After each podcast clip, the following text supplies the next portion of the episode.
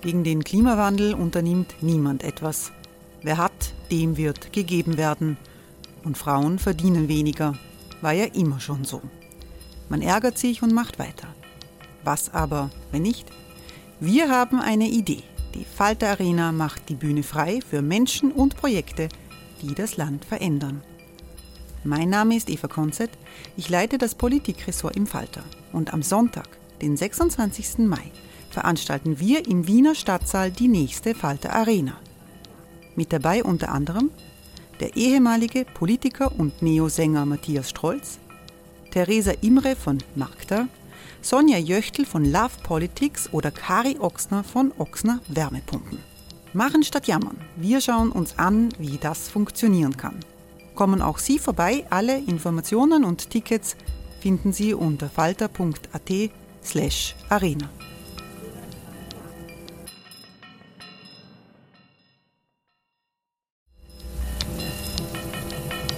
Falter-Podcasts werden durch Werbung unterstützt. Das hilft bei der Finanzierung unseres journalistischen Angebots. Die Erderhitzung ist kein Gefühl, aber mit vielen Gefühlen verbunden. Sorgen etwa oder Angst. Eine Veranstaltung gegen diese Ohnmacht ist Tipping Time, eine Klimakonferenz der Zivilgesellschaft.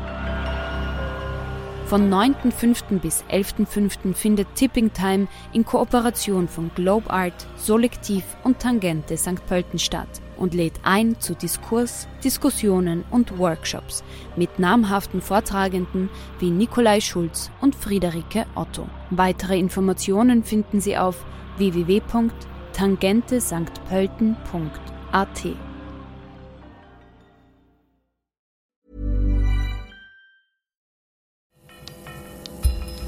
Falter Radio, der Podcast mit Raimund Löw.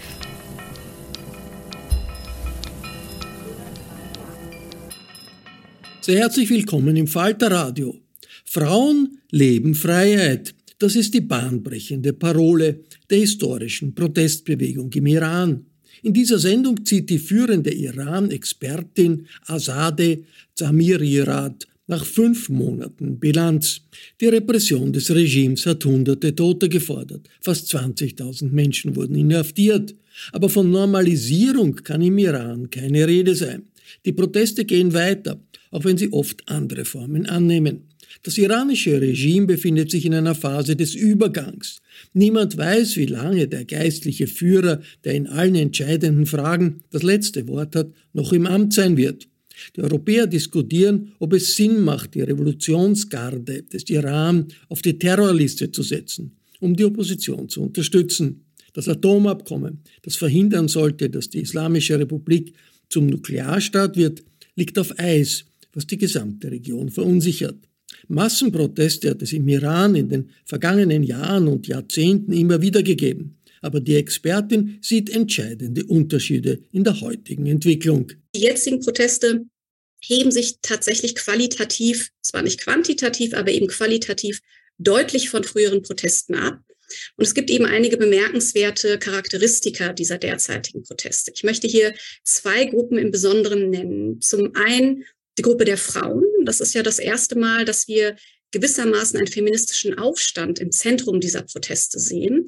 Es ist gewiss nicht das erste Mal, dass Frauen eine wichtige Rolle spielen in iranischen Protesten. Sie haben ja ähm, über ein Jahrhundert eigentlich auch in der persischen Geschichte und auch darüber hinaus längere Zeit eine sehr aktive, sehr herausragende, bedeutende Rolle gespielt, aber eine Rolle, die häufig zumindest im öffentlichen Diskurs gar nicht ausreichend anerkannt wurde.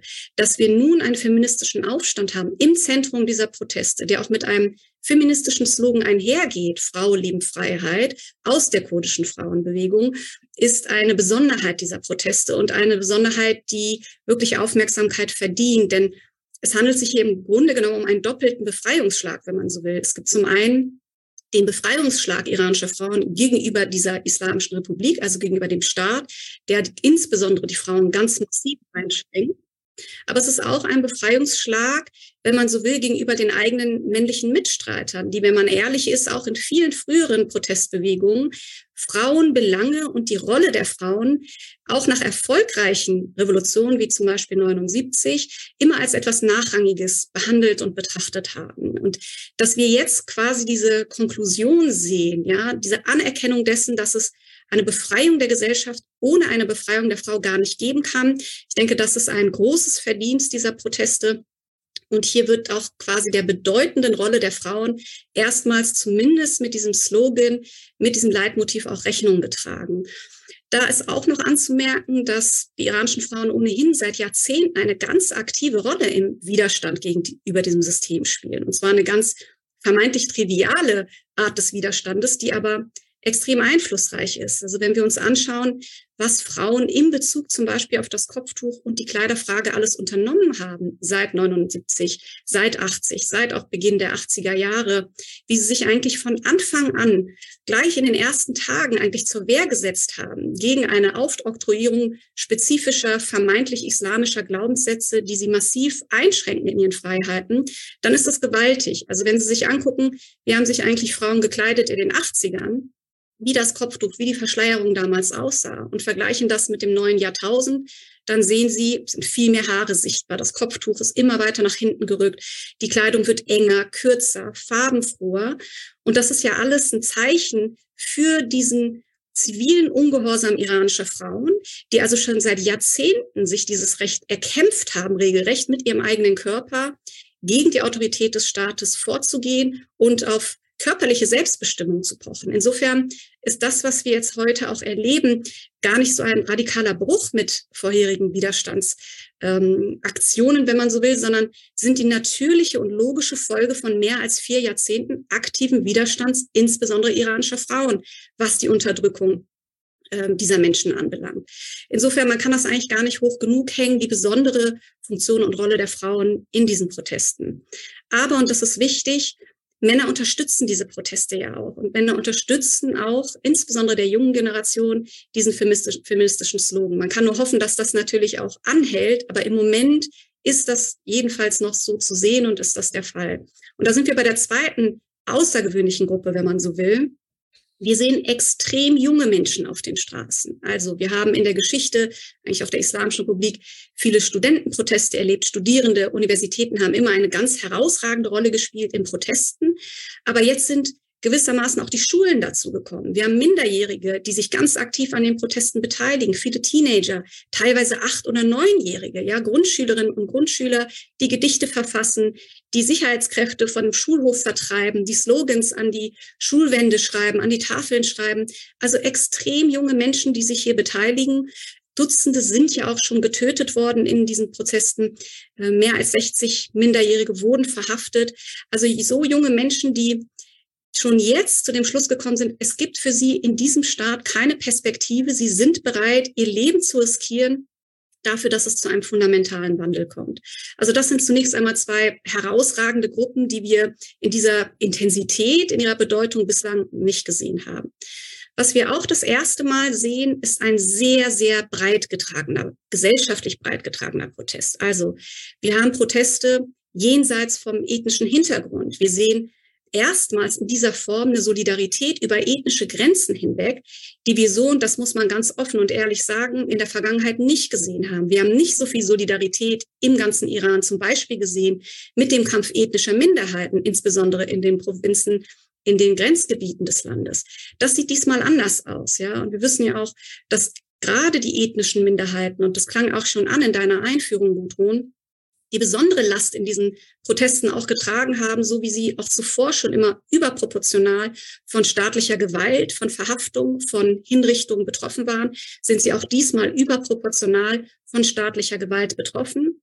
Und diese ethnischen Minderheiten sind aber trotzdem nicht dazu übergegangen, quasi diesen Konflikt zu ethnitisieren. Wir sehen stattdessen tatsächlich eine Gemeinsamkeit, eine Solidarität, ein Gemeinschaftsgefühl, das wir in dieser Form nicht kannten. Wir sehen auch Solidarität über religiöse Hintergründe hinweg und vor allen Dingen sehen wir erstmals auch unterschiedliche Gesellschaftsschichten zusammenkommen. Und das haben wir tatsächlich auch in früheren Protestrunden nicht gesehen. Wir hatten häufig Proteste, wo vor allen Dingen die Mittelschicht auf den Straßen war. Wir hatten Proteste, wo untere Einkommensschichten auf den Straßen waren. Und jetzt sehen wir tatsächlich schichtübergreifend Solidarität. Das heißt, wir haben ein ganz breites gesellschaftliches Netzwerk, ähm, das für eine ganz andere Repräsentanz steht, für eine ganz andere Tiefenwirkung, auch für eine ganz andere Außenwirkung, als wir das in früheren Protesten gesehen haben. Das weitere Merkmal, was diese Proteste außergewöhnlich macht, ist, dass wir hier erstmals ganz dezidiert, ganz unmissverständlich in der Breite die klare Forderung haben, Abschaffung der bestehenden Ordnung, Ende der Islamischen Republik. Es geht also nicht mehr darum, schrittweise Reformen durchzubringen oder beispielsweise einfach nur die Kopftuchpflicht abzuschaffen oder einzelne Änderungen herbeizuführen durch irgendwelche Form von Kompromissen mit Teilen der Eliten, sondern es ist ein ganz, ganz klares Signal, ganz klares Zeichen. Es kann mit diesem System keine Zukunft geben. Und hier sieht man eben auch die ganz fundamentale, große, unüberbrückbare Kluft zwischen Gesellschaft und Staat. Die Forderung nach einem Systemwechsel ist hier ganz vehement da. Und wenn wir diesen transformativen Anspruch nehmen, gepaart mit dieser sehr großen gesellschaftlichen breiten Tiefe, dann sehen wir, dass eben vieles für einen revolutionären Charakter tatsächlich dieser Proteste spricht. Und das ist das erste Mal der Fall. Und ich glaube, das ist ein, ein sehr wesentliches, wichtiges Ergebnis der jetzigen Protestbewegung zu diesem Zeitpunkt. Schauen wir uns jetzt die Staatsseite ein bisschen näher an. Wie reagiert der Staat? Wie ist er aufgestellt? Ähm, was sind eigentlich hier die Ziele? Und für den Staat kommen die Proteste zu einem denkbar ungünstigen Moment. Äh, die Islamische Republik befindet sich gewissermaßen in einer kritischen Transitionsphase.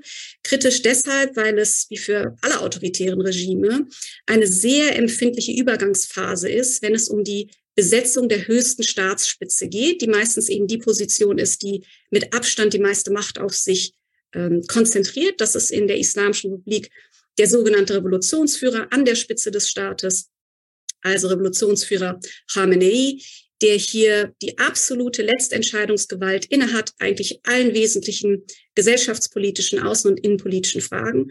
Und der hat ein Alter erreicht und angesichts auch seines vermuteten Gesundheitszustandes, ähm, wo die Islamische Republik eigentlich schon seit längerem Vorbereitung trifft für den Übergang. Also wie organisiert sie den Übergang von der Khamenei zur Post-Khamenei-Ära? Das ist eine ganz kritische, schwierige Phase, wie gesagt, für alle autoritären Regime und da ist die Islamische Republik auch keine Ausnahme.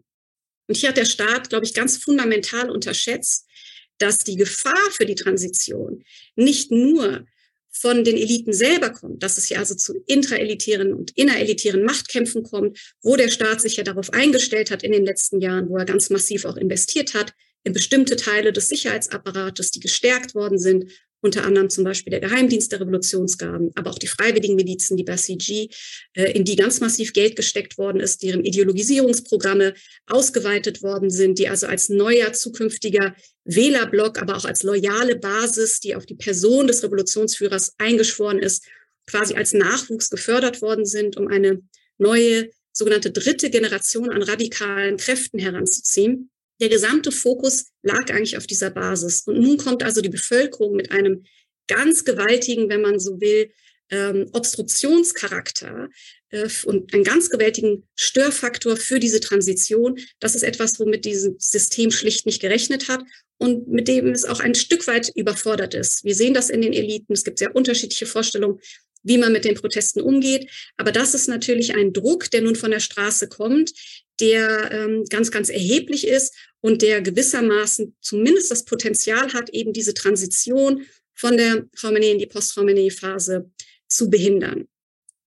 Wie hat der Staat nun entsprechend auch reagiert? Also da ist vielleicht auch nochmal festzuhalten, was ist denn eigentlich die Vision Khameneis für eine islamische Republik und die Zukunft nach seinem Ableben? Und die, die Richtung ist eigentlich relativ klar. Es ist klar, dass für Khamenei dieser Revolutionsprozess als nicht abgeschlossen gilt, dass er der Auffassung ist, dass eigentlich dieses islamische Projekt noch gar nicht abgeschlossen ist, dass es Iran noch gar nicht gelungen sei, eine wahrhafte, aus seiner Sicht wahrhafte, wahrhaftige islamische Regierung und einen wahrhaftigen islamischen Staat zu bilden und dass die gesamte Tendenz darauf hinausläuft, dass die verbliebenen republikanischen Elemente des Systems, die ohnehin immer schwach waren und in den letzten Jahren noch massiv weiter geschwächt worden sind, faktisch äh, im Grunde genommen komplett abgeschafft werden. Das heißt, der Staat bewegt sich in eine Richtung, der sogar weiteren Islamisierung, wenn man so will, und weiteren Kontrolle über einen ohnehin stark kontrollierten gesellschaftlichen Raum.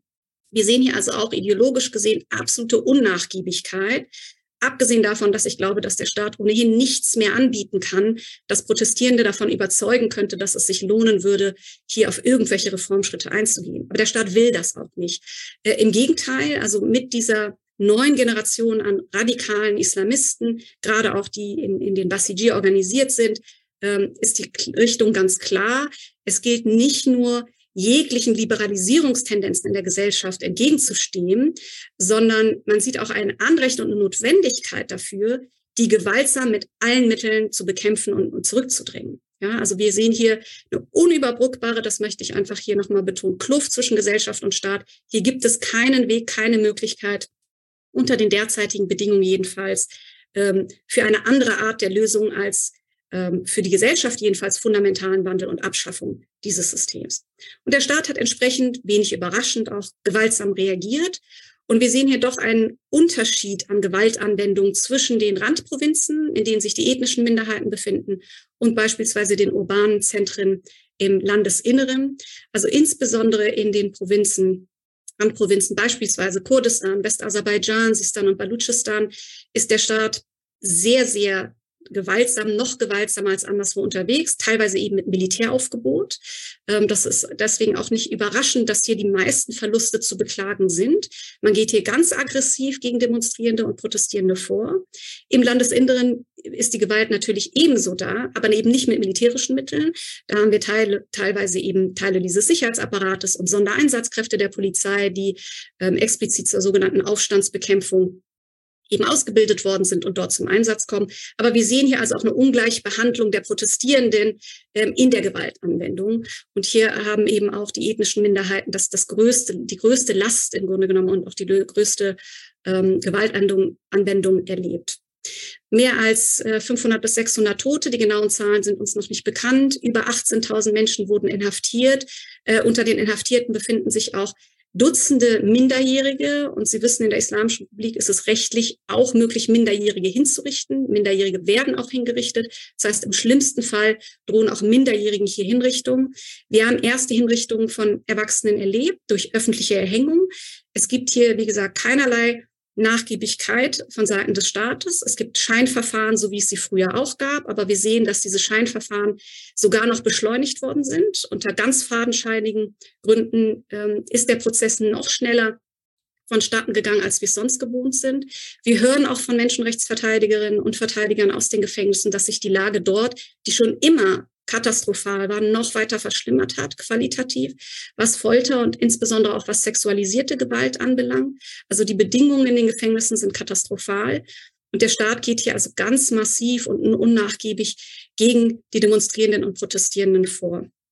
Was heißt das nun für die Aussichten äh, dieser Proteste. Und äh, gut, und es klang bei dir an, äh, es sieht aus, als würden sie ein wenig nachlassen, vor allen Dingen auch quantitativ. Und das ist sicherlich der Fall. Es gibt aber auch äh, nachvollziehbare Gründe dafür. Wir sind nun vier, fünf Monate ähm, die sind jetzt nun ins Land gegangen sind. Natürlich gibt es so etwas wie Erschöpfungserscheinungen. Das hat auch etwas mit der wirtschaftlichen Situation und den Kapazitäten von Bürgerinnen und Bürgern zu tun. Die Wirtschaftslage in Iran ist katastrophal, vor allen Dingen aufgrund von Missmanagement, Korruption, ähm, völliger staatlicher Fehlpolitik aufgrund dessen, dass unter anderem zum Beispiel die paramilitärischen Revolutionsgarden auch eigentlich der größte Wirtschaftsunternehmer sind und so etwas wie ein vernünftiger oder fairer oder wirklicher Wettbewerb auch äh, für Privatunternehmen gar nicht gegeben ist. Aber internationale, vor allen Dingen US-Sanktionen, haben die Wirtschaftslage noch weiter verschlimmert. Das ist also auch eine wirtschaftliche Frage, wie lange Protestierende zum Beispiel auf Arbeit verzichten können, wie lange sie auf die Straße gehen können, ob sie die finanziellen Mittel haben, sich Anwälte zu leisten, zum Beispiel Kautionen zu zahlen, ähm, weiterhin aktiv zu werden. Das ist das eine. Dann gibt es andere gewöhnliche Ermüdungserscheinungen. Es gibt natürlich auch Angst aufgrund der sehr massiven Gegenwehr des Staates, aufgrund der sehr massiven Repression. Aber, und ich glaube, das ist wichtig, die Proteste haben nicht aufgehört. Es gibt landesweit Proteste und sie nehmen teilweise einfach andere Formen auch an. Also wir haben gerade in den letzten Wochen und Monaten zum Beispiel erlebt, dass es eine Zunahme gibt an Graffitis, Wandschmierereien, ja, an Schulwänden ohnehin, in den Universitäten, aber auch an Häuserwänden, wo der Slogan Frau, Leben, Freiheit äh, verbreitet wird, wo Leute ganz dezidiert, explizit Beschimpfungen gegen den Staat und seine Eliten ähm, quasi auch mit Beschmierung zum Ausdruck bringen, wo also versucht wird, mit anderen Mitteln des Subversiven allgegenwärtig diese Untergrabung der staatlichen Autorität präsent zu halten. Also überall das präsent zu halten, dass dieser Staat nicht anerkannt wird und dass er abgeschafft werden muss. Und hier suchen sich auch viele Iranerinnen und Iraner unterschiedliche Wege, das künstlerisch oder eben durch sozusagen entsprechende Straßenmotive deutlich zu machen. Und das wird bleiben. Und ich glaube, bei allem, was wir in Iran sehen, was auch sozusagen vermeintliche Ermüdungserscheinungen anbelangt, sind wir möglicherweise auch ein wenig äh, ungerecht in unseren Erwartungen. Das sind ganz, ganz langfristige, langwierige Prozesse. Was wir im Moment sehen, ist, es gibt erstmals ein Potenzial für revolutionäre Umwälzungen. Aber realistisch gesehen wissen wir, dass das extrem schwer ist, dieses Potenzial in etwas Konkretes zu überführen. Aber das braucht Zeit. Es braucht Zeit, es braucht entsprechende materielle und solidarische und andere Formen der Unterstützung für Protestierende über einen gewissen Zeitraum auch größere überhaupt Strukturen zu entwickeln, Organisationsstrukturen, gegebenenfalls sogar Führungspersonen herauszubilden, was ohnehin sehr, sehr schwierig wird in einem autokratischen Regime, aber durchaus möglich ist. Und ich glaube, die iranische Gesellschaft hat diese Kapazität, wenn sie genügend Zeit dafür erhält. It's that time of the year. Your vacation is coming up. You can already hear the beach waves, feel the warm breeze, relax and think about work. You really, really want it all to work out while you're away. Monday.com gives you and the team that peace of mind. When all work is on one platform and everyone's in sync, things just flow wherever you are. Tap the banner to go to Monday.com.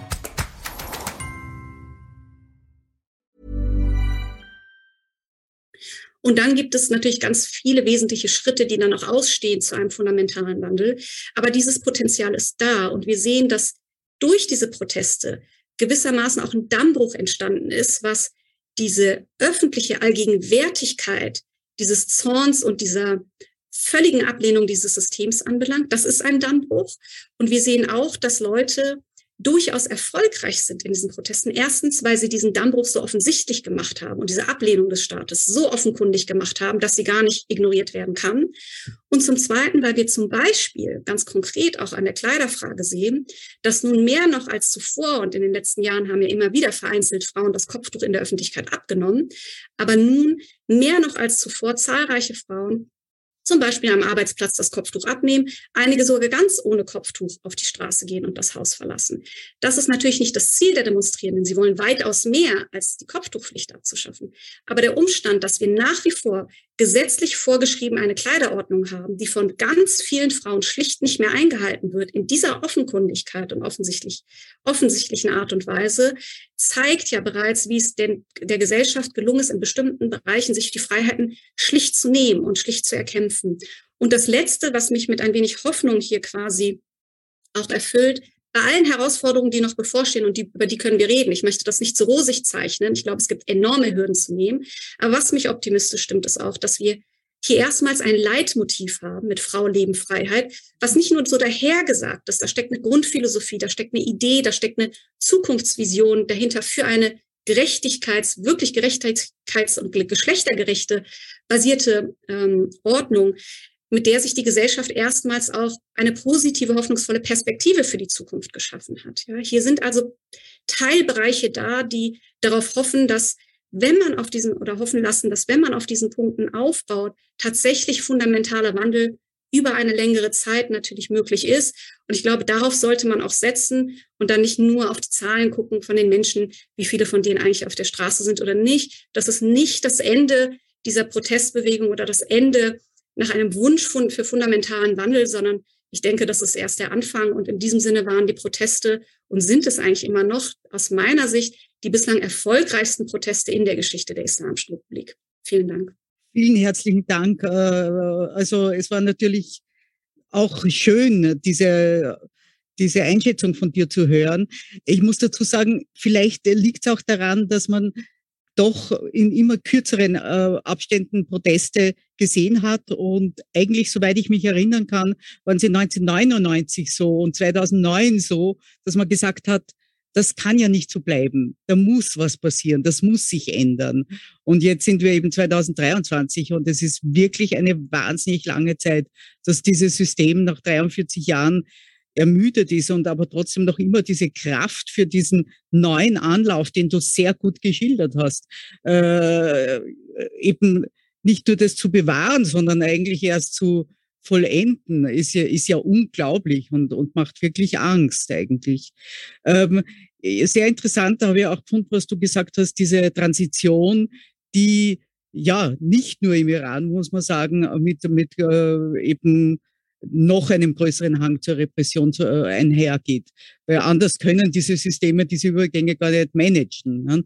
Sie müssen irgendwie alles kontrollieren. Aber im Iran sieht schon so aus, als ob sie es einfach ein bisschen übertrieben hätten, oder? Also wenn zum Beispiel nicht die Regierung Raisi so die Schrauben wieder angezogen hätte, mit eben genau, Sie haben ja versucht, eben äh, wieder den Hijab da durchzusetzen. Also wäre es dann ruhig geblieben oder glaubst du, wäre diese Explosion sowieso gekommen? Also ich glaube, das Potenzial für die Explosion ist ja eigentlich schon seit Jahren, Jahrzehnten da. Es ist also eigentlich, wenn man sich die Islamische Republik anguckt und schaut, okay, unter welchen Bedingungen entstehen Revolutionen, unter welchen Bedingungen entstehen äh, Staatsumstürze ne, und fundamentale Transformationen, dann sind alle Zutaten für das Rezept da. Ja, mhm. alle. Die Frage, die sich immer gestellt hat, ist, was, was ist der Auslöser? Ja, unter welchen Bedingungen passiert etwas, das ein solch, eine solche Eigendynamik entwickelt, dass sie über das bisherige hinausgeht. Und in diesem Fall war eben der Auslöser der Tod der jungen Gina Massa Amini, 22-jährige Kurdin, ähm, auch ein sozusagen eine ähm, Auseinandersetzung mit dieser sogenannten Sittenpolizei, die ja jede Frau in Iran kennt. Ja, jede Frau kennt dieses Gefühl der Demütigung, der Maßregelung, angehalten zu werden, ja, ähm, gemaßregelt zu werden, dafür ausgeschimpft zu werden, wie man sich kleidet, wie man aussieht, gewaltsam abgeführt werden können und diese Angst und Nervosität, die damit einhergeht. Das hat ja gleich einen Großteil der Gesellschaft oder mindestens die Hälfte der Gesellschaft auf einer emotionalen Ebene sofort mhm. erfasst. Und natürlich betrifft das auch Männer. Das sind ihre Schwestern, das sind ihre Töchter, das sind ihre Frauen, die dort betroffen sind. Der Auslöser hier ist ein sehr emotionaler gewesen, aber es hätte auch fast ein äh, beliebig anderer Auslöser sein mhm. können. Ja, diese Gemengenlage ist ja eigentlich ein Pulverfass, wo es einen Funken braucht. Und wir sehen ja auch gerade in den letzten Jahren, eigentlich in immer kürzeren Abständen Proteste. Ja, das ist ja, das war eine Zeit lang so zu Beginn der Islamischen Republik, dass wir ungefähr in einem Zyklus von ein, zehn Jahren Proteste erlebt haben. Dieser Zehn-Jahres-Zyklus hat sich massiv verringert in den letzten Jahren. Insofern Raisi hin oder her, auch in späteren Phasen, es ist eigentlich immer mit Protesten zu rechnen. Aber, und du hast es angesprochen, glaube, dieses System hat sich hier, wie gesagt, fundamental verkalkuliert, weil es den Fokus vor allen Dingen auf die potenziellen Elitenkämpfe gelegt hat. Mhm. Und da sind wir wieder bei den republikanischen Elementen dieses Systems. Das ist ja erstmal ein sehr merkwürdiges Konstrukt Islamische Republik, wo also theokratische Prinzipien mit bestimmten republikanischen Elementen wie Wahlen, Parlament, Präsident, begrenzten Amtszeiten und so weiter zusammenkommen. Und wir wissen natürlich, dass in Iran Wahlen niemals frei oder fair waren. Sie können auch an den Kandidaten da eigentlich nur wählen zwischen Leuten, die Teil dieses Systems sind und dieses, dieses System eigentlich uneingeschränkt unterstützen. Und trotzdem gab es in Wahlprozessen innerhalb der bestehenden Eliten und innerhalb der bestehenden Auswahl eine gewisse, ähm, äh, eine gewisse Bandbreite an verschiedenen Positionen, wie gesagt, innerhalb eines sehr begrenzten kleinen Systems. Und in dieser Bandbreite haben Bürgerinnen und Bürger über lange Perioden hinweg mehrheitlich an Wahlen teilgenommen. Nicht, weil sie die Islamische Republik unterstützen, sondern weil sie zumindest Schadensbegrenzung in bestimmten Bereichen sich erhofft haben. Manchmal mehr Hoffnung auf vielleicht Freiheiten und manchmal einfach nur die Hoffnung, noch Schlimmeres bewahren zu können. Und dieses Element, was also ohnehin schon sehr eingeschränkt war, nichts mit freien und fairen Wahlen zu tun hatte, ist vollends ad absurdum geführt worden bei den letzten Parlaments- und Präsidentschaftswahlen. Mhm. Bei den Präsidentschaftswahlen, wo also erstmals nicht nur, so wie eigentlich immer üblich, Kandidaten, die irgendeine fundamental andere Sicht vielleicht hätten auf, auf diese Ordnung sowieso nicht zugelassen sind, Oppositionelle ohnehin nicht zugelassen sind.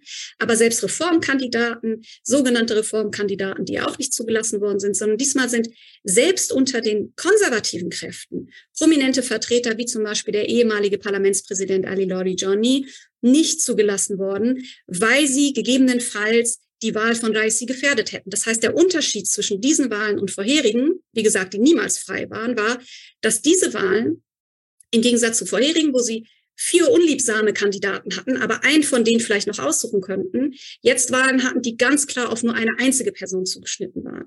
Und die Wahlen stehen alle im Zeichen dieses Transitionsprozesses. Alles in den letzten Parlaments- und Präsidentschaftswahlen ist genau auf diese Transition zugeschnitten. Man will eine vollkommene Homogenisierung auch der Elitensphäre. Und wie gesagt, die Elitensphäre ist ja schon sehr klein, ja, mit einem sehr kleinen Spektrum.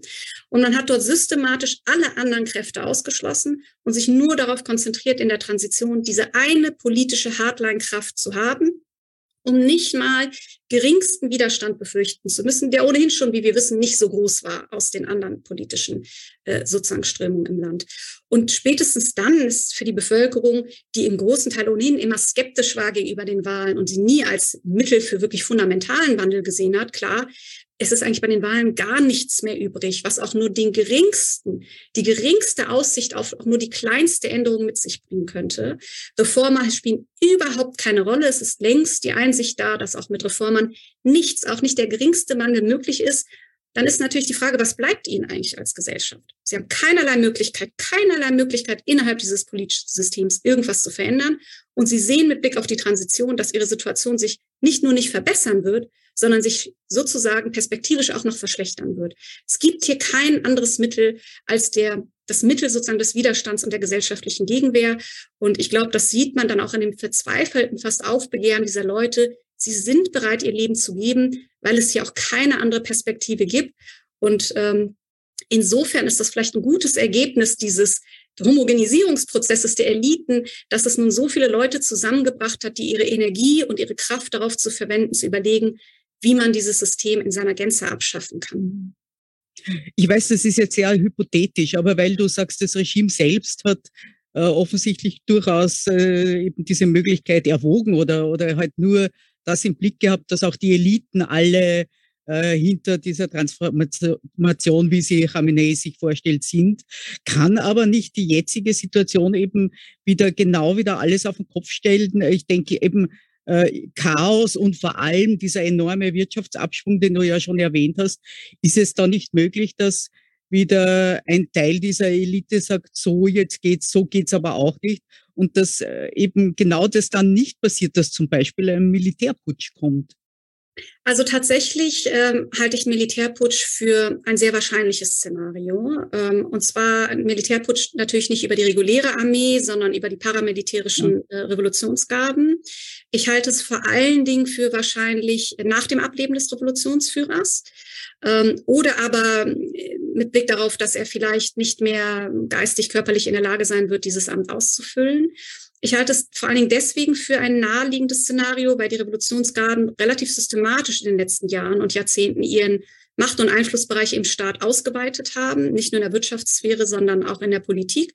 Und sie haben die Kapazität, tatsächlich den Staat komplett zu übernehmen. Sie spielen bereits eine herausragende Rolle, aber sie haben eben noch nicht die vollkommene Kontrolle über den Staat, was nach vollziehbar oder vorstellbar wäre, ist also, dass die Revolutionsgarden beispielsweise, zum Beispiel nach dem Ableben des Revolutionsführers, überlegen, okay, diese anhaltenden Proteste, diese instabile quasi innenpolitische Lage ist erst, erstens geschäftsgefährdend äh, für die Revolutionsgarden und ihre wirtschaftlichen Unternehmen.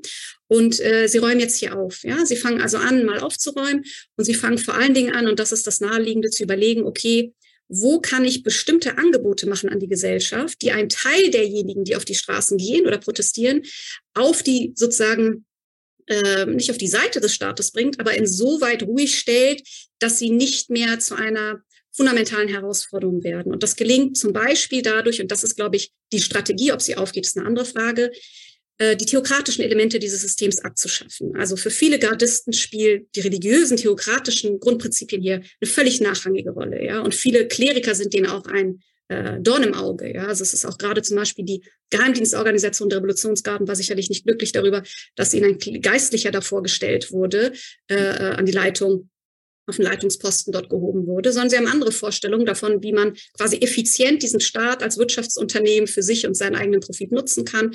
Das heißt, wir hätten eine potenzielle Militärputschsituation, so eine Art ägyptisches Modell, wenn man so will, und sagt, okay, wir zum Beispiel schaffen die Kleiderordnung ab, wir geben bestimmte Freiheiten, ähm, was äh, Kleiderordnung, westliche Musik, Filme und dergleichen anbelangt. Das interessiert uns nicht, aber es gibt eine strikte, wenn man so will, autoritäre Herrschaft, herrschaftliche äh, Militärdiktatur im Grunde genommen. Und ich halte das zumindest für ein Szenario, das zu den wahrscheinlicheren gehört. Das eins ist, auf das man sich einstellen sollte. Und eins ist, das tatsächlich nicht so weit hergeholt ist. Wir müssen ja sagen, dass diese jungen Männer, und du hast die Jugend erwähnt, einen unglaublich hohen Preis zahlen. Ich meine, äh, die, also die, die äh, Todesurteile, obwohl jetzt geht, richtet sich ein Todesurteil auch schon, eine Frau ist auch darunter. Wie, wie, was sind das für junge Männer? Wie stehen wirklich die dazu? Also wie nicht nur Frauen, sondern auch diese, diese Gruppe der jungen Männer, weil die müssen ja auch da mittun bei, bei den Forderungen der, der jungen Frauen oder der städtischen Frauen oder der gebildeten Frauen. Das wirst du uns jetzt beantworten. Also zunächst einmal, es gibt sehr, sehr starke Unterstützung durch insbesondere sehr junge Männer für die Anliegen der Frauen hier und allgemein für den Einsatz von äh, Einsatz für Freiheit und auch Geschlechtergerechtigkeit hier. Ähm, das ist also kein reines Frauenanliegen. In der Tat nicht, sondern das wird ganz stark von vielen, vielen, ich will nicht behaupten von allen, sicherlich gibt es unterschiedliche Vorstellungen von, von Geschlechterrollen, ähm, aber es gibt ein ganz klares Ansinnen auch von vielen iranischen jungen Männern, Frauen in diesem Anliegen zu unterstützen, weil diese Belange, und das meine ich, das ist, glaube ich, eine wesentliche Erkenntnis auch der letzten Jahre, ja nicht zu trennen sind voneinander. Ja, es ist ja nicht so, dass sie Frauenrechte von demokratischen Freiheitsrechten trennen könnten. Das sind ja keine unterschiedlichen Dinge, sondern die bedingen sich ja gegenseitig. Sie können keinen demokratischen Staat haben, wenn Frauen dort nicht gleichberechtigt und selbstbestimmt leben können in einem solchen Staat. Und hier sehen wir schon sehr, sehr starke Unterstützung. Mhm. Aber um das zu verbinden mit der Frage nach dem Bildungsstand, Bildungsstand. Ja, das ist richtig. Es gibt einen enorm hohen Bildungsstand unter Frauen und Männern. Es gibt mehr Universitätsabsolventinnen und Studierende, als es äh, studierende Frauen, als es studierende äh, Männer gibt. Leider hat sich in der Vergangenheit natürlich immer wieder gezeigt, dass nur ein Bruchteil dieser Frauen wirklich dann den Weg auf den Arbeitsmarkt findet. Das heißt, wir haben eine ganze Reihe von gut ausgebildeten, hochgebildeten Frauen, die aber nicht äh, später auf dem Arbeitsmarkt involviert und ähm, aktiv sind. Das ist aber natürlich auch nicht nur ein reines Frauenproblem, sondern ohnehin ein Problem äh, der massiven Jugendarbeitslosigkeit, insbesondere in diesem Land, in einigen Provinzen, die teilweise bei, bei 50, 60 Prozent wir haben ja auch es mit einem Land zu tun, in dem es einen gewaltigen, massiven Brain Drain gibt. Es gibt ja etliche, gerade jungen Menschen, die das Land verlassen, Frauen wie Männer. Das heißt, es sind auch Schicksale oder Probleme, die die Geschlechter ja einen. Das sind keine unterschiedlichen sozusagen Bereiche hier. Und das ist eine der großen vergeudeten Potenziale dieses Landes, dass sie hochgebildete, gut ausgebildete Männer und Frauen haben, deren Potenzial überhaupt nicht ausgeschöpft oder genutzt wird und die keine Chance haben, in einem solchen korrupten, klientelistischen, von Nepotismus auch geprägten System, auch mit Blick auf die miserable Wirtschaftslage, irgendwie ähm, vor Dingen auch wirtschaftlich ein selbstbestimmtes Leben zu führen, politisch und gesellschaftlich ohnehin nicht. Und da ist es auch nicht überraschend, dass so viele aus dem Land drängen. Es ist auch noch erwähnt die Frage, und, und wir haben natürlich schon davon gesprochen, von der schlechten Wirtschaftslage. Aber es kommen ja auch die dazu, eben die, die nicht höher gebildeten Schichten, aber einfach die verarmten Schichten, die, die eigentlich, ich würde sagen, Jahrzehnte loyal waren und irgendwie jetzt draufkommen, dass das genauso wie in anderen Staaten da eine Elite äh, sich bereichert hat und dass sie eigentlich nicht remuneriert wurden für ihre Rolle und so. Was für Rolle spielen die? Also wir sehen ja gerade in den Protesten der letzten Jahre, 2017, 18, 19, 20, sehr viele Mitglieder der unteren Einkommensschichten auf den Straßen, also genau die, die du jetzt eben erwähnt hast, wo die wirtschaftliche Frustration enorm hoch ist ähm, und die nicht ausschließlich, aber zu einem großen Teil eine Gruppe bilden, aus der sich auch eine loyale Stammwählerschaft oder Unterstützung des Systems speist, wobei man das nicht so einfach sagen kann, ja, dass untere Einkommensschichten das System unterstützen und mittlere nicht, das ist nicht der Fall, aber es gibt eben natürlich eine, eine starke Basis auch in bestimmten Bereichen, einfach weil viele untere Einkommensschichten auch finanziell vom Staat abhängig sind. Sie haben hier eine Art Distributionssystem, durch eine Art Wohlfahrtssystem, das dort geschaffen wird, mit entsprechenden Cash-Handouts zum Beispiel, aber auch über bestimmte religiöse Stiftungen, die Finanzhilfen leisten und ähnliches, wo auch sehr schnell und leicht eine populistische Wirtschaftspolitik betrieben wird, die mit sozusagen grundlegenden wirtschaftsstrategischen Überlegungen nichts zu tun hat, so dass sie eigentlich einen größeren Teil der Population haben, gerade auch der unteren Einkommensschichten, die eben abhängig dann sind auch vom Staat. Das ist ja auch eine Möglichkeit für autoritäre Systeme, sich notgedrungen, fast zwanghaft quasi eine gewisse Basis zu bauen. Das ist ein Problem. Aber wir sehen eben, und das macht diese Proteste auch so gefährlich, dass nun nicht nur eben Teile der Mittelschicht oder nicht nur Teile der unteren äh, Einkommensschichten, sondern schichtübergreifend Menschen auf die Straßen gehen. Und das, was wir auf den Straßen hören, unabhängig von der katastrophalen Wirtschaftslage, die natürlich auch ein Ansinnen ist, sind aber politische Forderungen, die stehen im Vordergrund. Es geht also jetzt hier bei den Protesten eben nicht mehr länger nur um Lohnausfälle, ja, Lohnzahlungen, die nicht erfolgen oder die katastrophale Wirtschaftslage, sondern es ist ganz klar, gibt nicht mehr nur die Forderung, auch von den unteren Einkommensschichten, die jetzt in diesen Protesten auf den Straßen sind, zu sagen, ich will eine wirtschaftliche Verbesserung, sondern nein, ich will diesen Staat nicht mehr. Ich will einen komplett neuen Staat, der ganz andere Bedingungen schafft, in dem neben den wirtschaftlichen Bedingungen eben auch andere gesellschaftspolitische Bedingungen geschaffen sind. Wer sind wirklich nicht die, nur die Stützen des Regimes, des Systems, sondern auf wen kann Khamenei eben also er mit seiner Idee und seiner Vision eines immer äh, mehr auf Republikanismus verzichtenden Systems, auf wen kann der bauen? Wen hat der? Also ich glaube, hier, hier muss man sozusagen eine Ebene nochmal tiefer gehen. Es gibt natürlich verschiedene Machtzentren im Staat, die wesentlich sind für die Aufrechterhaltung des Systems. Und das ist vor allen Dingen die sehr, sehr, sehr, sehr starke, weit ausgebaute und relativ bislang zuverlässige Sicherheitsapparat, der aus verschiedenen Komponenten besteht. Reguläre Armee, Sondereinsatzkräfte, Sittenpolizei, Revolutionsgarden. Und die Revolutionsgarden sozusagen, die spalten sich ja auch nochmal auf in verschiedene untere Gruppen. Und auch in den Garden gibt es ja durchaus unterschiedliche Gruppierungen und Ansichten. Und es gibt hier im Übrigen auch gewissermaßen einen Generationenkonflikt. Ja, Sie haben die alte Garde, wenn man so will, die teilweise noch den Irakkrieg miterlebt hat und in bestimmten Bereichen andere Vorstellungen hat ähm, davon, wie diese Gesellschaft effektiv geführt wird.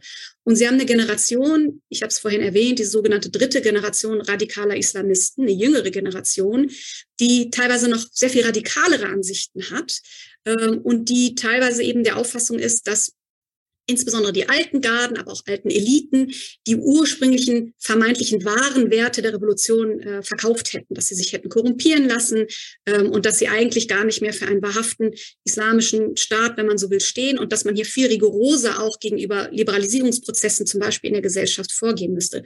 Das heißt, diese Klischeevorstellung, dass jede junge Generation per se progressiv ist, greift natürlich nicht. Es gibt auch innerhalb Irans ein Teil der jungen Generation, der stark radikalisiert ist. Jetzt ist die Frage, wie groß ist diese Gruppierung, auf die man bauen kann? Kann ein bisschen spekulieren. Nehmen Sie die Basiji, also jetzt auch diese, diese sogenannten freiwilligen Milizen als Teil der Revolutionsgarden. Die sind ein paar Millionen, drei, vier, fünf Millionen, je nachdem, wie Sie rechnen. Nun ist nicht jeder, der in dem Basiji drin, deswegen drin, weil er ideologisch fest überzeugt ist, sondern es gibt auch rein opportunistische äh, Gründe. Sie kommen in den Genuss von Krediten, Studienplätzen, ähm, sie haben andere Arbeitsbedingungen oder haben, kriegen vielleicht besser einen Job, wenn sie zum Beispiel in dem Basiji aktiv sind. Das heißt, es lohnt sich für sie, in diesem Staat sich diesen Milizen anzuschließen. Aber es gibt eben, und davon ist auszugehen, ein paar Millionen, die wirklich ideologisiert auf die Person Khameneis eingeschworen sind, die glauben und fest daran glauben, übrigens auch nicht besonders reich werden durch diese, dieses System, ja, also teilweise wirklich auch aus den unteren Einkommensschichten kommen, aus teilweise sehr religiösen Familien, die glauben, dass es sich für sie lohnt und wichtig ist, gewissermaßen den Märtyrertod für diesen Staat zu sterben. Und das macht es sehr, sehr schwierig. Sie haben eine millionenstarke Gruppierung von Menschen, die bereit sind, für diesen Staat zu sterben und die vor allen Dingen bereit sind, für diesen Staat zu töten, die auf den Straßen unterwegs sind, teilweise in Zivil, mit Knüppeln, auf Demonstranten einschlagen, die mit aller Brutalität und Gewalt vorgehen und die ideologisch überzeugt sind von diesem System und glauben, Teil einer größeren Sache zu sein zur Schaffung einer weltumspannenden, wenn man so will, islamischen Zivilisation. Mhm. Ähm, und dieses Ideologieprojekt von Khamenei wird durchaus von diesen einigen Millionen getragen. Und das ist ja auch eine der interessanten Debatten im Iran. allgemein, wie viel brauchen sie eigentlich, um ein System zu halten? Und die Wahrheit und die Realität ist, sie brauchen keine Mehrheiten, um Systeme zu halten. Ja? Die Frage ist, wie viel brauchen sie an Gewaltbereiten, die Zugang haben zu entsprechenden Waffen und wie weit sind diese Personen zu, bereit zu gehen unter bestimmten Umständen? Und da haben wir es hier schon mit einer äh, Gruppe zu tun von sehr gewaltbereiten radikalen Kräften, die es eben auch gibt, die man nicht ignorieren kann und die auch erstmal zu überwinden sind in einem solchen Staat. Hat diese Gruppe eigentlich einen äh, Wunschnachfolger von Khamenei oder thematisieren die das gar nicht? Also ist, spielt das irgendwie eine Rolle, diese Diskussion? Also äh, das Thema Nachfolge ist kein Tabuthema mehr, aber es ist sehr viel schwieriger, über spezielle, konkrete Namen in der Öffentlichkeit zu sprechen. Es wird immer wieder spekuliert, könnte das sogar der Sohn von Khamenei werden, Mujtaba Khamenei zum Beispiel, was sehr umstritten wäre, weil es so eine Art monarchistisches Modell ist, was eben nicht besonders hoch angesehen ist innerhalb der islamischen Eliten dort. Ähm, aber es gab immer wieder in den letzten Jahren Namen, die kursiert sind, aber fast alle, deren Namen irgendwie mal im Raum standen, sind entweder gestorben oder vollkommen marginalisiert worden. Ähm, Im Moment steht natürlich so jemand wie Raisi mhm. potenziell im Fokus. Ja, könnte das ein designierter Nachfolger sein? Ähm, ist aber auch überhaupt nicht gesagt, hängt auch ein bisschen davon ab, wie lange der Revolutionsführer eigentlich noch am Leben sein wird. Und Raisi ist ja den Weg über die Präsidentschaft gegangen, weil das auch, wenn man so will, formal eine Art Qualifikationskriterium ist, weil er eine gewisse politische Erfahrung sich damit aneignet, die für diesen Posten quasi ähm, zumindest mal angedacht war. Aber das Präsidentenamt in Iran ist ein sehr, sehr schwieriges Amt. Im Grunde genommen, wenn Sie in Iran Präsident werden, ist das eigentlich ein Karriereknick. Also wir haben eigentlich kaum einen Präsidenten erlebt seit 89, der unbeschadet aus diesem Amt gekommen wäre.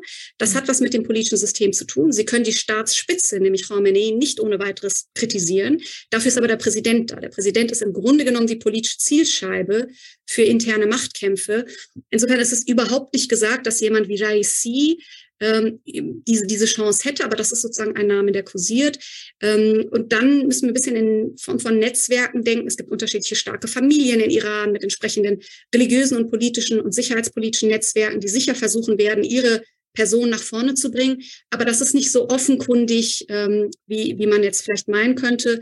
Möglicherweise ist hinter den Kulissen schon längst die eine oder andere Entscheidung getroffen, mhm. ähm, aber offenkundig ist das nicht. Ich möchte noch zu einer Frage kommen, die eben wirklich auch emotional diskutiert wurde, Revolutionsgarden, äh, Sanktionen, Terrorliste. Ich glaube, ich habe es einleitend schon gesagt, also zu dieser möglichen Listung der Revolutionsgarden auf einer europäischen Terrorliste gibt es ja unterschiedliche, off offensichtlich juristische Meinungen, was dazu möglich ist. Und äh, der Außenpolitikchef der EU hat das in seiner äh, flapsigen Art ein bisschen äh, so gesagt, so ungefähr, das kann man sich ja nicht einfach wenn man jemanden nicht mag, da draufsetzen.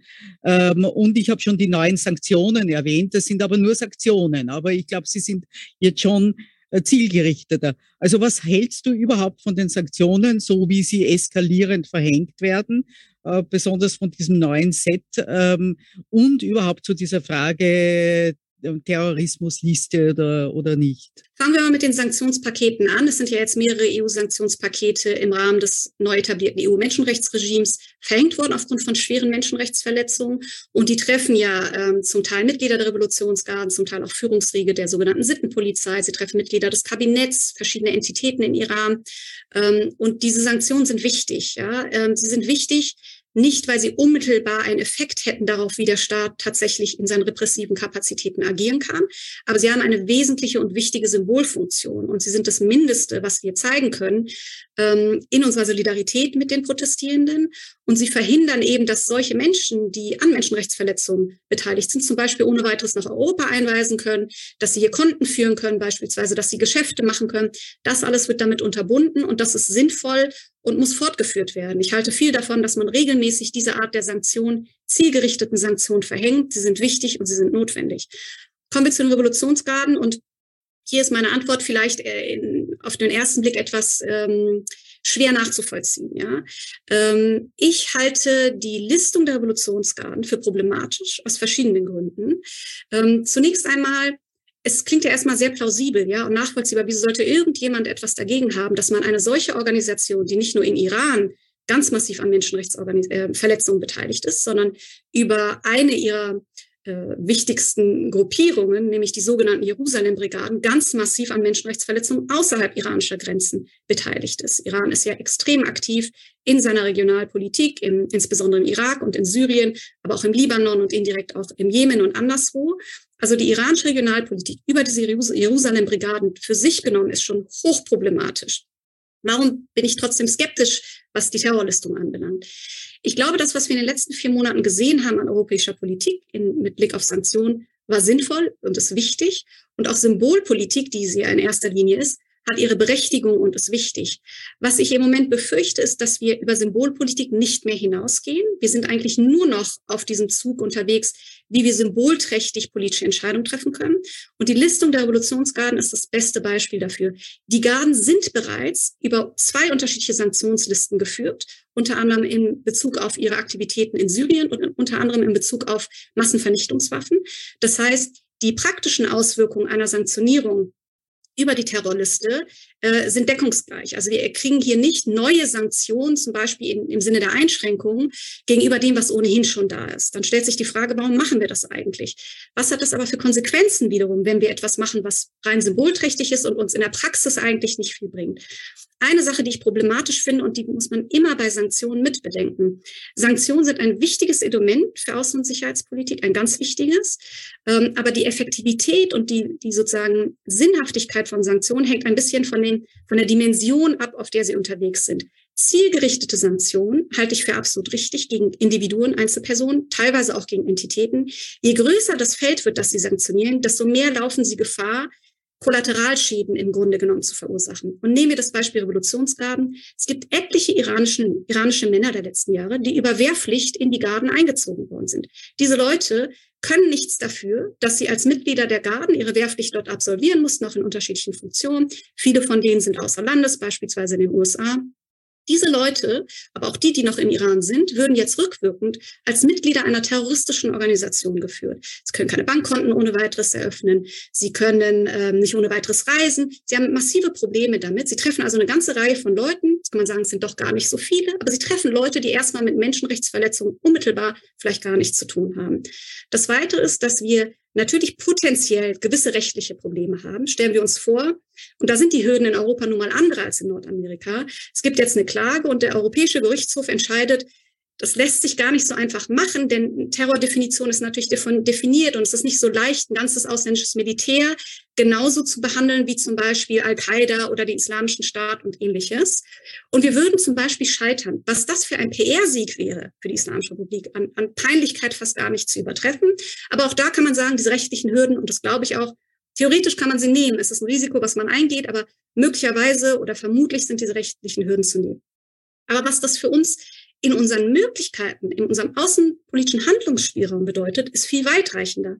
Nehmen wir das ähm, ganze Beispiel humanitärer Warenverkehr. Die Revolutionsgarden als Organisation sind ein ganz wesentlicher Wirtschaftsakteur in Iran. Sie sind überall dort verwandelt. Das heißt, wenn Sie nun diese Organisation in ihrer Gesamtheit auf eine Terrorliste setzen, haben Sie Probleme äh, mit sozusagen iranischen Unternehmen, überhaupt in Iran, selbst humanitären Warenverkehr zu betreiben, also Medizin nach Iran zu schicken, zum Beispiel Pharmazeutika nach Iran zu schicken.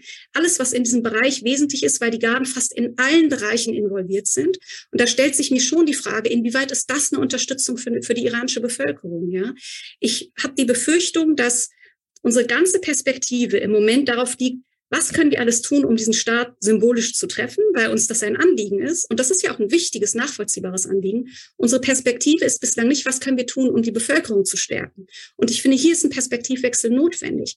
Wir schränken gerade, den Punkt möchte ich noch zu den Garden machen, unseren Handlungsspielraum ein, denn nach vier Monaten Protesten ist noch kein Kollaps dieses Systems in Sicht. Ich wünsche mir und hoffe, dass durch langfristige Prozesse tatsächlich ein fundamentaler Wandel gelingt und dieses System abgeschafft wird.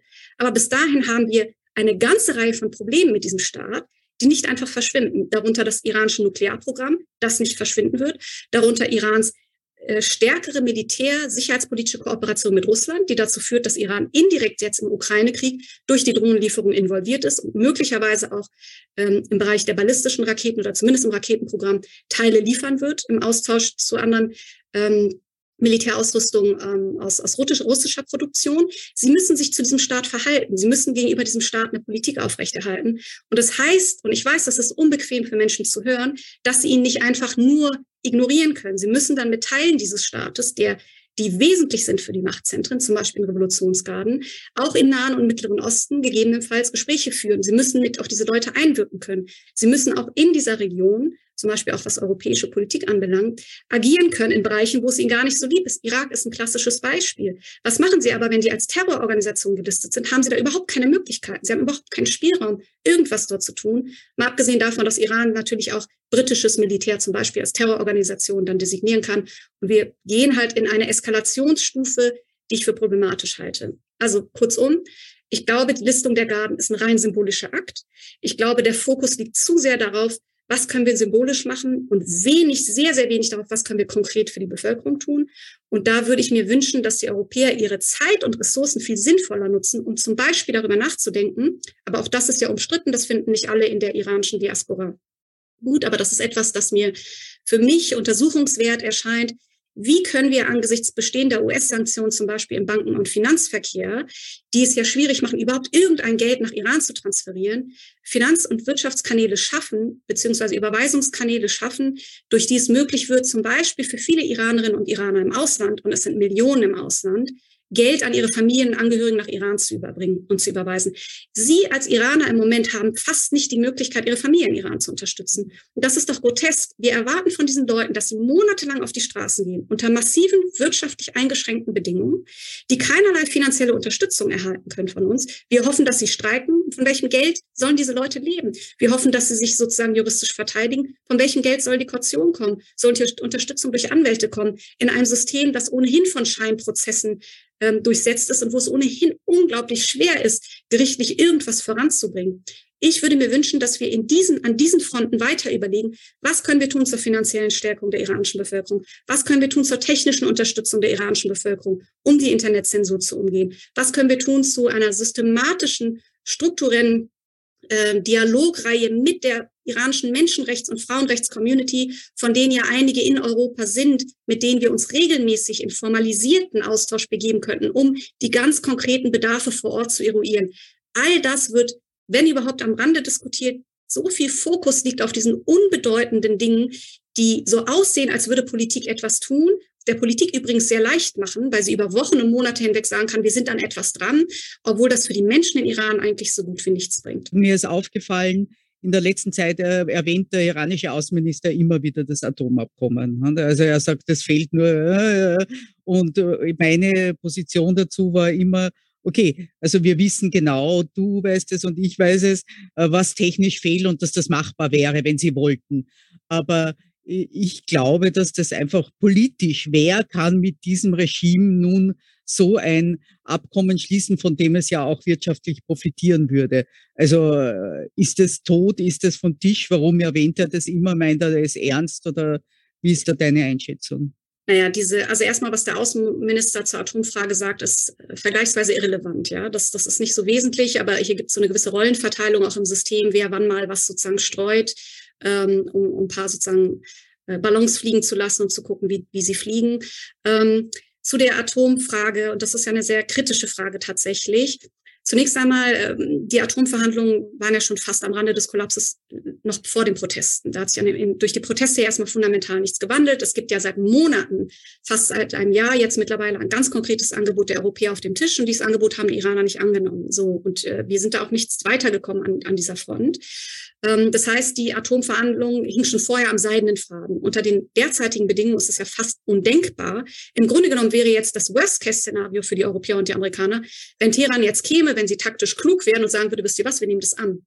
Denn das ist fast, wie du gesagt hast, politisch gar nicht machbar, ja. Und das wäre sehr schwierig und man würde den Europäern und den Amerikanern quasi ähm, den schwarzen Peter zuschieben. Wird aber so schnell, denke ich, denke ich, so auch nicht passieren. Ähm, das Problem, das ich sehe, ist, wir werden um eine sozusagen Auseinandersetzung mit dem Atomprogramm nicht umhin kommen. Also wenn es nicht über die Atomvereinbarung geht und es sieht im Moment nicht danach aus, übrigens als Nebensatz, selbst wenn wir sie jetzt hätten, würde sie ja gar nicht mehr ausreichen. Es ist jetzt so viel zusätzlich zu tun nach einer Atomvereinbarung. Das wäre ja dann erstmal nur der erste Schritt, also ohnehin sehr, sehr weit hergeholt. Wir kommen aber nicht umhin, uns mit diesem Programm auseinanderzusetzen. Und ich fürchte, es gibt hier eine sehr ähm, ja, gewissermaßen naive Vorstellung davon, dass sich das Problem quasi von alleine löst. Also es wird zu einem Umsturz kommen in Iran, das System wird kollabieren, dann wird eine, nicht nur das, das muss ja erstmal passieren, was schwierig genug ist, sondern die Vorstellung, damit wir uns äh, überhaupt dessen bewusst sind, was alles nötig wäre, damit dieses Atomprogramm keine Gefahr mehr wird. Das System müsste nicht nur stürzen, es müsste eine erfolgreiche Transition erfolgen hin zu einer demokratischen, ähm, zu einem demokratischen Staat. Und drittens, das Programm müsste dann unter vollständige demokratische Kontrolle kommen. Denn es gibt ja ein Programm, wenn auch äh, nicht unbedingt ein waffenrelevantes bis zu dem Grad, wie wir wissen, aber auch da gibt es ja schon problematische Auswüchse sozusagen der, der iranischen Atompolitik. Das ist ein sehr spezifisches Szenario, das erstmal quasi eintreten müsste. Wir haben aber das Problem, dass wir ein bisschen einen Wettlauf gegen die Zeit haben, weil Iran mittlerweile technisch so weit fortgeschritten ist, dass theoretisch, rein technisch gesehen, die Zeit von jetzt bis zum Bau einer Bombe, wenn also Teheran heute Abend entscheiden sollte, wir machen das jetzt, wir gehen jetzt Richtung Bombe, ähm, ungefähr sechs Monate bis zwölf Monate liegen. Kann natürlich auch länger dauern, ja. Aber das ist nichts, was einen beruhigen kann, ja. Das ist nichts, was einen beruhigen kann. Im Moment haben wir eine Situation, wo wir faktisch nur noch auf Geheimdienstinformationen angewiesen sind, weil es keine effektive internationale Kontrolle dieses Systems mehr gibt. Und mein Anliegen ist erst einmal zu sagen, Atomprogramm, Atomvereinbarung, das kriegen wir jetzt ohnehin nicht hin. Das Mindeste, was wir aber brauchen, ist wieder eine weitreichende Kontrolle und Verifikationsmechanismen in Bezug auf dieses Programm.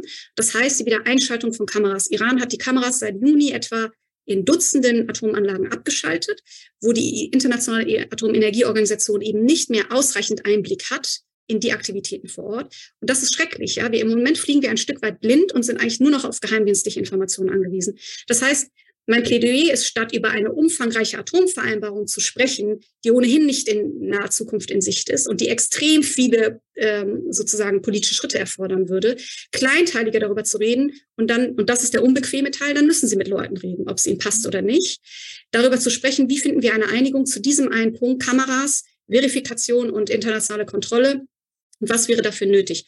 Ob das realistisch ist oder nicht, ist nochmal eine andere Frage. Ich glaube, das ist ein Bereich, der sich zu eruieren lohnt und kann nur noch mal warnen, über Atomprogramme nicht leichtfertig hinwegzugehen, dass das eine leichtfertig aufgenommene Sache ist. Iran droht, den nordkoreanischen Weg zu gehen. Und mit dem, was ich aus dem Ausland höre an Forderungen an die Politik, wo der gesamte Fokus auf diesem Staat liegt und entgegen ihren Behauptungen nicht auf der Bevölkerung, sind wir auf einem Konfrontationskurs, der im schlimmsten Fall dazu führt, dass wir eben nicht nur den Staat isolieren, sondern damit auch die gesamte Gesellschaft.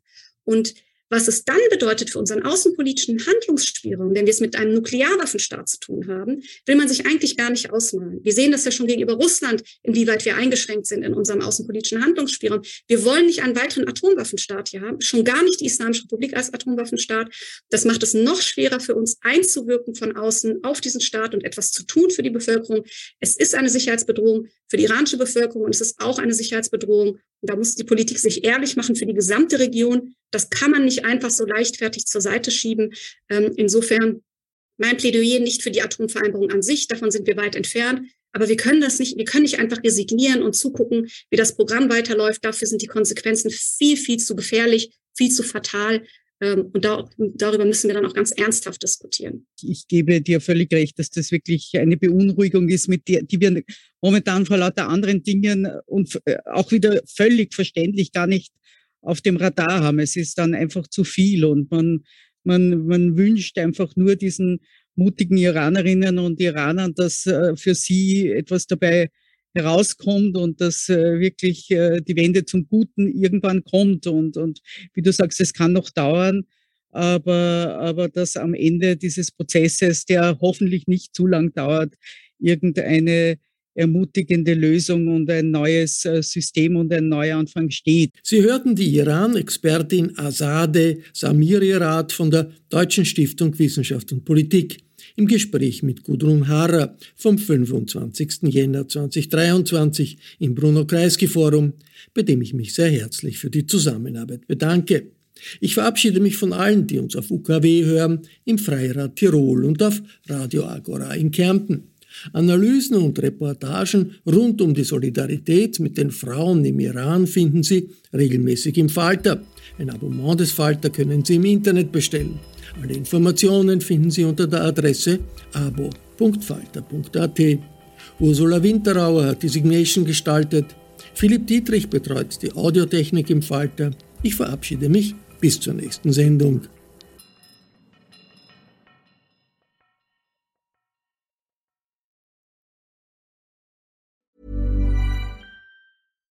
Hi, I'm Daniel, founder of Pretty Litter. Cats and cat owners deserve better than any old-fashioned litter. That's why I teamed up with scientists and veterinarians to create Pretty Litter. Its innovative crystal formula has superior odor control and weighs up to 80% less than clay litter.